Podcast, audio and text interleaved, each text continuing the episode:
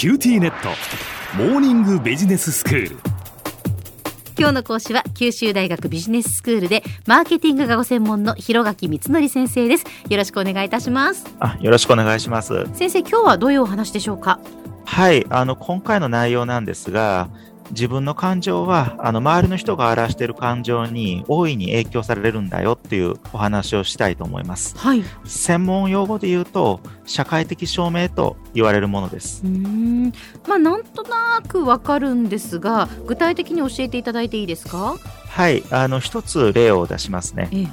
あのテレビを見ていると特にお笑い番組ですとかあのバラエティ番組になるかと思うんですが、うん出演者がですね何か面白そうなことを言ったり一発芸をやったりとかした時どっからともなくあのたくさんの人の笑い声があの流れたりしませんか？ありますよね。テレビの演出としてあると思います。ラジオ番組でもやっぱそういう演出はありますけれども、もちろん実際にその観覧車の人たちがいて目の前で笑っているっていうこともあれば、そうではなくてその演出としてまあ効果音としてそういう音を流すっていうことはありますよね。そうですね、あのこのようなですね番組中に流すあの録音されたあの笑い声。これあの業界関係者の中ではどういうふうに呼ばれているんですか？え？えなんて呼んでますか？まあえっとサウンドエフェクト効果音って SE SE って言ったりもしますけれども。あの、アメリカでは、ラフトラックですとかあの、これ日本語で翻訳すると、録音笑いっていうふうにあの翻訳できるかと思うんですけれども、そのようにラフトラックというふうにあの呼ばれています。うんうん。では、あの、お聞きしたいんですけれども、小浜さんはですね、この録音笑いっていうのは、うん。視聴者の受けを良くするためにはですね、効き目のあるテクニックなんだっていうふうに思いますか？ああまあどうなんでしょう。その笑い声につられるっていうことはあると思うんですよね。よくあの私もそれこそ、まあ、モーニングジャムというねあの番組を担当してますけれどもその中島さんとか私のその笑い声につられて笑ってしまいますっていうメッセージって本当にたくさんいただくんですよ。なのでその録音であってもそういうこう笑い声が流れるとその笑い声に引っ張られて思わず笑ってしまうっていうことはあると思いますただあんまりこう笑い声がこう多用されているとあちょっと煩わしいなって思うこともあるかもしれませんね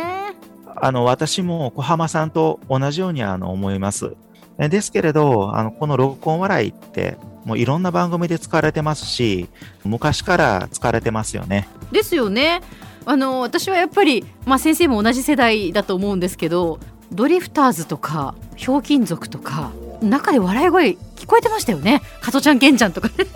あ非常に懐かしいですね。はい。あの頃からあの使われてましたよね。ですよねあの、実はですね、この録音笑いって言われるテクニック、あの、アメリカでは、あの、テレビ番組では、あの、1950年代から使われてるそうなんですよう。んもともとは、ショーに、あの、対面で見に来ている、あの、お客さんの笑い声をですね、テレビで配信するときに、笑い声が非常に大きすぎたりしたときに小さくしたり、うん。もう少し笑い声が欲しいなって時に大きくしたりっていう風にですね、盛り上がり方っていうものをあの調整するために使い始めたそうなんですけれども、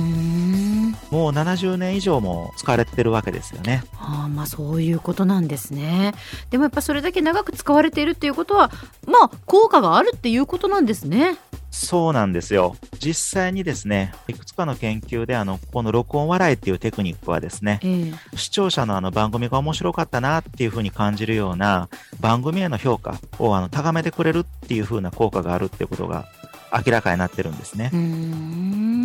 ではなぜ録音笑いがですね、プラスへの効果があるのか、原理について説明しますね。はいあの人はあの他人の行動とか感情に非常に大きく影響されるんですね。うん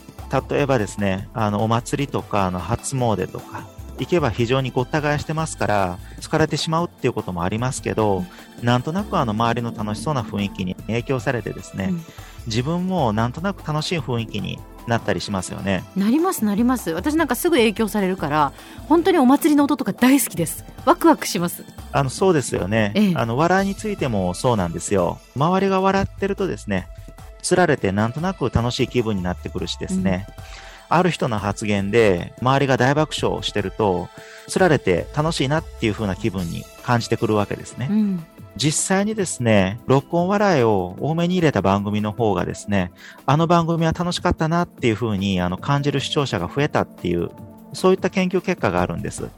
また、あの、視聴した内容がですね、あんまり面白くないなっていう場合にも、録音笑いを入れることでですね、その内容の評価っていうものをですね、高めるっていうことができたっていう、そういった研究結果もあるんですよ。へえ、そうなんですね。まあ内容にじゃあ自信がなくても、その 録音笑いをその入れて、まあ評価を高くするっていうことも、まあできなくはないっていうことなんですね。そうですね。あの、もともとあの、アメリカでですね、あの使われ出した時から、そのような使われ方をされていたようですね。はい、では、あの、小浜さんに一つクイズを出したいと思います。はい。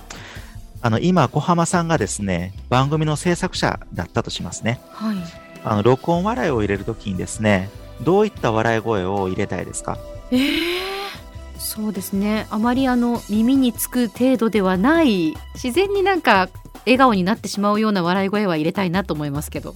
そうですね。あの、うん、そういった、あの、いろいろなアイデアがあるかと思うんですが、はい、この時にですね、視聴者の評価を上げるような効率の良い、うまいやり方の一つはですね、えー、笑い声をですね、ターゲットとするあの視聴者の性別とか、年齢層と、まあ、同じ笑い声を入れるべきなんですよ。へまあ、例えばですね、大学生ぐらいのあの男性がですね、あの番組のターゲットだとするとしますね。はい、でその時にはですね、あの録音笑いもですね、男性の大学生ぐらいの年齢の声を入れてあげるっていうのがベターなんですよ。へあの人は周りの行動とか、あるいはあの感情とかにあの非常に大きな影響を受けるわけなんですけれども、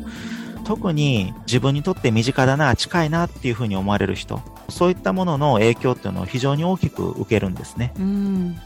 では先生今日のまとめをお願いします。はい人間はあの社会的な動物ですから周りの行動とか仕草ですとか感情に非常に大きな影響を受けるわけですね録音笑いはそのような人の特性をうまく利用した番組を盛り上げるためのテクニックなんですよ。で、皆さんも何かのテレビ番組を見て、録音笑いの声の年齢ですとか、の性別なんかに注目すると、番組の作り手のですね、狙いやのターゲットが見えてきて、新しい発見があるんじゃないかなっていうふうに思います。今日の講師は九州大学ビジネススクールでマーケティングがご専門の広垣光則先生でした。どうもありがとうございました。ありがとうございました。